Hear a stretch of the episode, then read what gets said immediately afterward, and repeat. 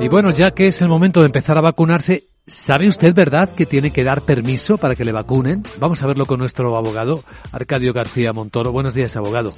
Buenos días, Luis Vicente. ¿De qué hablamos? Pues hablamos de lo que se conoce como el consentimiento informado, que viene a ser que nos pongan al día de las ventajas y de los inconvenientes de ponerse la vacuna, ¿no? En la práctica puede consistir en que rellenemos un formulario, si estamos de acuerdo, o sencillamente en que nos informen de para qué sirve la vacuna.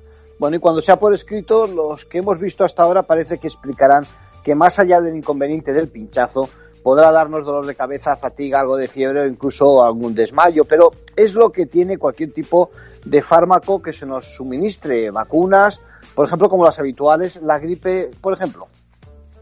Eh, ¿Qué consecuencias tendría que no se recabase este consentimiento previo? Pues, pues esencialmente, Luis Vicente, en el caso de reacciones adversas graves, que parece poco probables, pues que el paciente pudiera exigir responsabilidad al centro que lo administra, ¿no?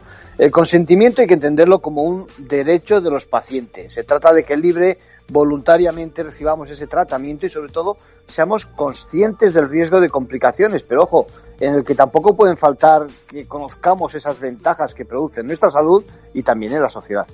En conclusión. Pues bienvenida a la vacunación, bienvenida también toda la información de que se disponga y confiemos en que esto se convierta con el tiempo en una campaña más, como ocurre normalmente con la gripe.